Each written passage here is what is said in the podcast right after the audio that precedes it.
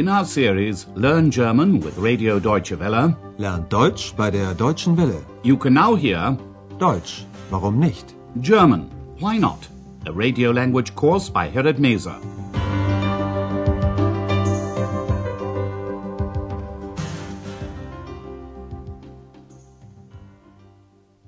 Liebe Hörerinnen und Hörer. Hello and welcome back.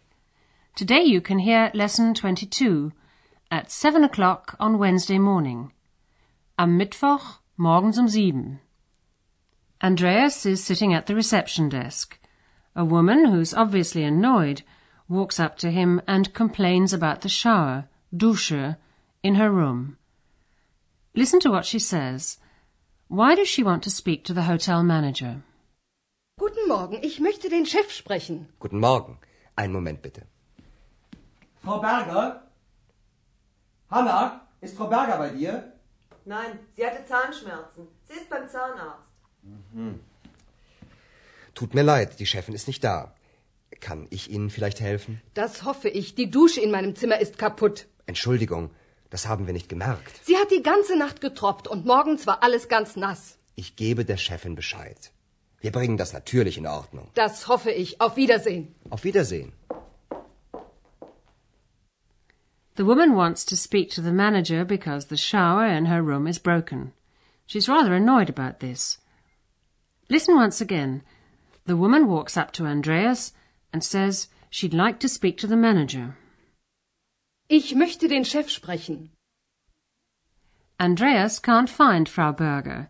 He asks Hannah, the hotel chambermaid, if Frau Berger is with her. Hanna, ist Frau Berger bei dir? Hannah knows that Frau Berger had toothache, Zahnschmerzen, Sie hatte Zahnschmerzen. and Hannah adds that she's gone to the dentist. Sie ist beim Zahnarzt. Andreas tells the woman that the manageress is not there and asks if he can help her. Kann ich Ihnen vielleicht helfen? The woman is annoyed and says, I hope so. Das hoffe ich. And then she explains why she's annoyed. The shower in my room is broken. Die Dusche in meinem Zimmer ist kaputt. Andreas says he's sorry that they hadn't noticed this. Entschuldigung, das haben wir nicht gemerkt. The woman explains what's wrong with the shower. It dripped the whole night, she says. Sie hat die ganze Nacht getropft.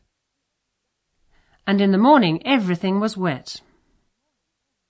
Und morgens war alles ganz nass. Andreas assures her that he'll tell the manageress. Ich gebe der Chefin Bescheid. And he adds, Of course we'll fix it. Wir bringen das natürlich in Ordnung. The woman replies that she hopes so. Das hoffe ich. When Frau Berger comes back from the dentist's, Andreas tells her that a shower in one of the rooms needs to be repaired. Frau Berger rings a firm to try to get a workman to come as soon as possible. Listen to her conversation. When can the workman come?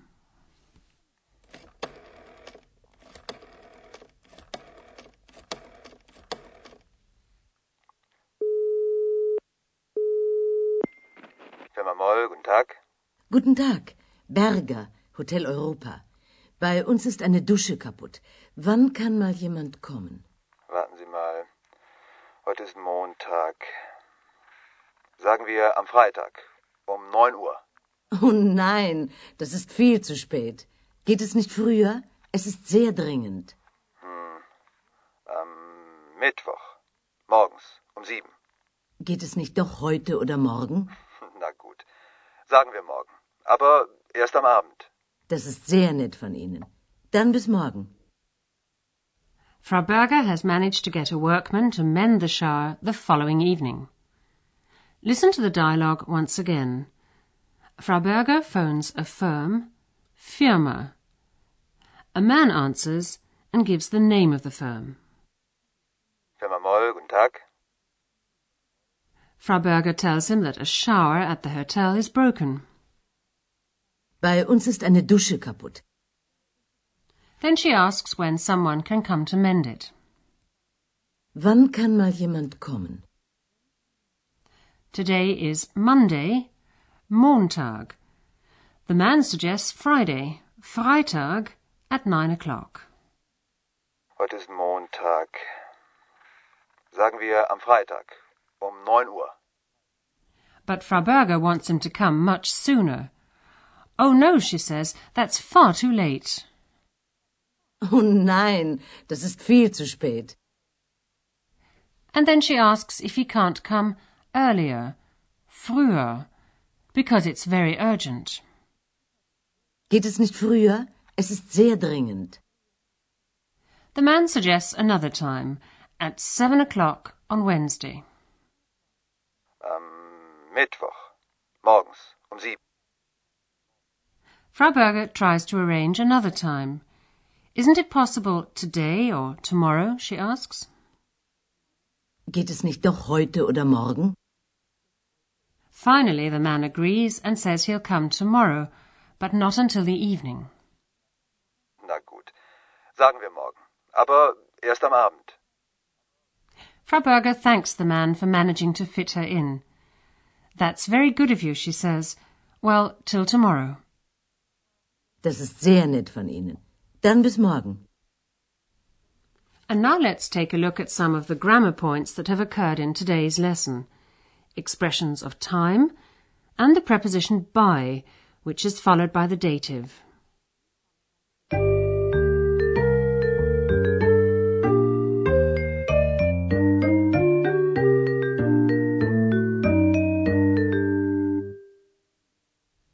Number of time phrases in German involve the preposition an, which here is followed by the dative case. An is used, for example, to say on a particular day of the week. Listen to the following example. On Friday, an dem Freitag, is usually contracted to am Freitag. Wann? An dem Freitag. Am Freitag. Sagen wir am Freitag. The preposition an is also used with times of the day. For example, in the evening, an dem Abend, which is usually contracted to am Abend. Wann? An dem Abend. Am Abend. Aber erst am Abend. Instead of saying am Morgen, in the morning, you can also say morgens. The preposition is dropped and the letter s is added to the noun. Am Morgen. Morgens.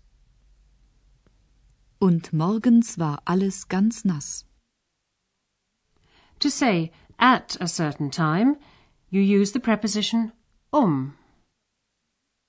Wann? Um neun Uhr. Sagen wir am Freitag um 9 Uhr. Today you also heard the preposition bei, which means at the house of or with someone.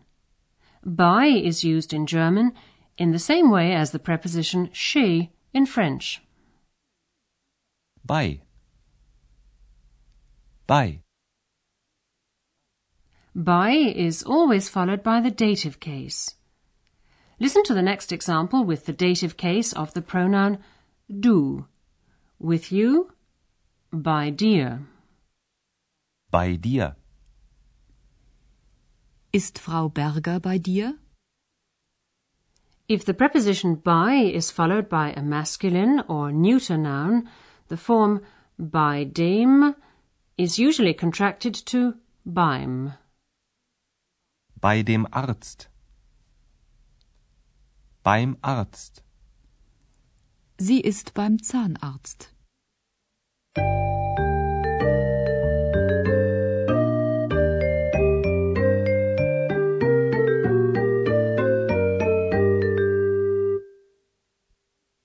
Now you can hear both dialogues again from the beginning. And while you're listening to the music, sit back and relax.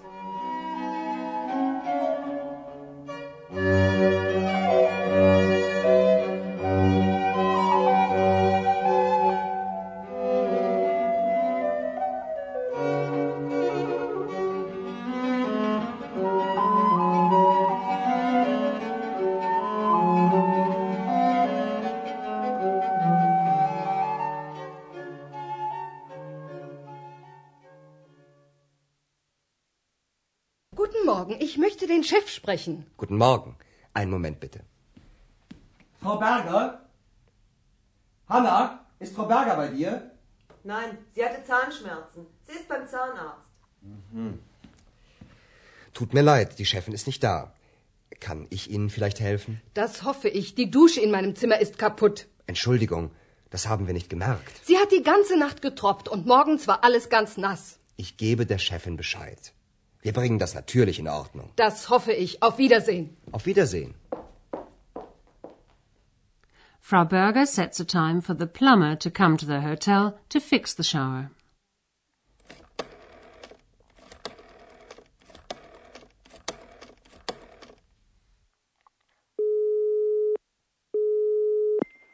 Firma Moll, guten Tag.